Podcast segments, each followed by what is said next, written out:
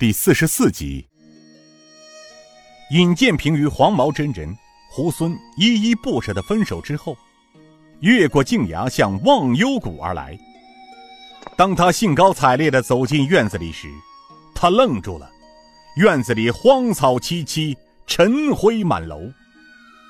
他一眼便看见了一座坟墓，心里一惊，快步走了过去，但却又暗自发笑。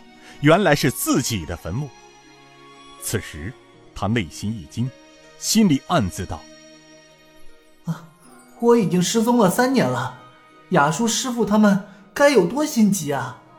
大概是以为我已经死了吧，才造了这么一个衣冠冢。那么，师傅雅叔难道都离开了万妖谷吗？莫非他们去了五台县师叔那里？”他放下手中的包。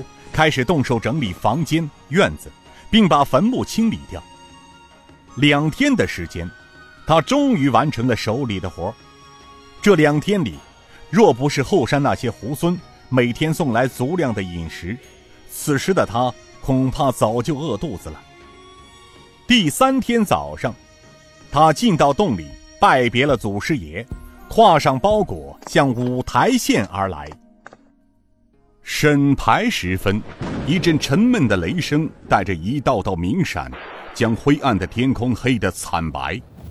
路边的树在狂风中摇曳，冷飕飕的风夹带着雨的腥味扑面而来。路上行人稀稀。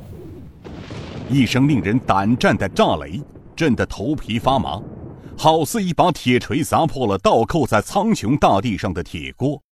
一阵罡风吹得人身上的袍角衣襟撩起老高，这雷声犹如车轮般的碾过石桥，滚滚流动；闪电时而在云层金蛇狂舞般的走空而过。爹，要下雨了。说话的是一个青年刀客。啊，看这天气，早上还艳阳高照，下午便乌云密布，雷电交加，看来这场雨不小。明儿，告诉大家，加快速度，离五台寺不远了，咱们赶快赶到你师伯那里。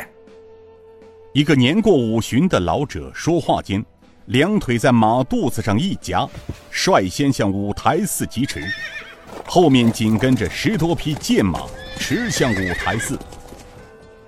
众人很快到了五台寺的大门前，纷纷下马。那五旬老者刚要上前叩门。大门吱呀一声打开了，从寺内走出一个白眉老和尚。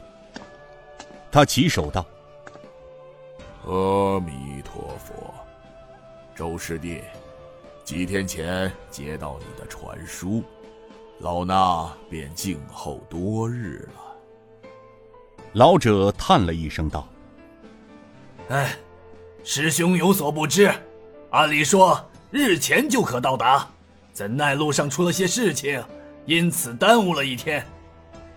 白眉和尚回头对身边的中年和尚说道：“慧觉，你先招呼众位施主，将行李送入客房去。